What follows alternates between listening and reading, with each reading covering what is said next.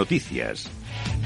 Empezamos, como todos los días, a repasar la actualidad del mundo cripto y vamos a empezar por una noticia que ha salido hace apenas un par de horas y es que Binance ha salido que va a ser o es uno de los inversores que van a respaldar la adquisición de Twitter por parte de Elon Musk. Las nuevas presentaciones de Elon, realizadas como parte de su adquisición de Twitter, muestran que ha recibido compromisos de capital sustanciales de varias fuentes externas para el acuerdo, incluido el gigante de intercambio de criptomonedas Binance. El documento 13D modificado, presentado ante la Comisión de Bolsa y Valores revela un compromiso de 500 millones de dólares por parte de Binance, ¿eh? poquito. Además, hay otras empresas crypto-friendly, como por ejemplo el caso de Sequoia, que va a aportar 800 millones, y Fidelity, que también ofreció 316 millones de dólares. Vamos con la siguiente noticia del día, en este caso eh, es un poquito más, es un poquito menos bullish, un poquito de miedo por aquí por parte del FMI, que expresa su preocupación por la adopción de Bitcoin en la República Centroafricana. El Fondo Monetario Internacional ha expresado su preocupación por la adopción de Bitcoin como moneda de curso legal, diciendo que plantea una serie de desafíos para el país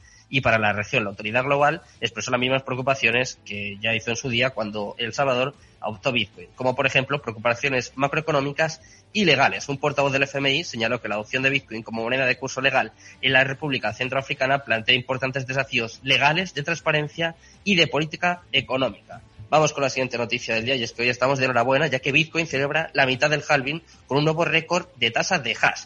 Como te cuento, Bitcoin ha marcado un hito en el viaje minero eh, hace apenas unas horas, cruzando el punto intermedio en el camino hacia su próximo halving.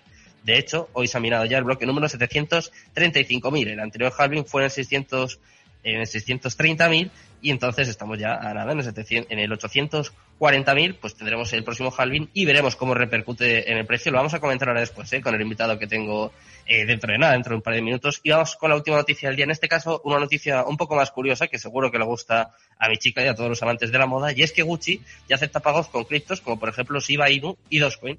Gucci, una de las, de las más famosas marcas de moda, ya acepta pagos con criptos, como por ejemplo Bitcoin, Dogecoin, Shiba Inu y otros criptos. La marca italiana comenzará a aceptar pagos a finales de mes en cinco de sus tiendas de Estados Unidos y planea extender el servicio a todas sus 111 tiendas de América del Norte. Como te cuento, Gucci va a aceptar 12 criptomonedas como por ejemplo, eh, apuntad, eh, boli papel, Bitcoin, Bitcoin Cash, Ether, Rapid Bitcoin, Litecoin, Shiba Inu, Dogecoin y cinco monedas estables en dólares estadounidenses. Estas son las noticias del día. Vamos ya sin más dilación a analizar un poquito el mercado cripto. Vamos con el invitado del día. En Capital Radio, Cripto Capital, con Sergio Fernández.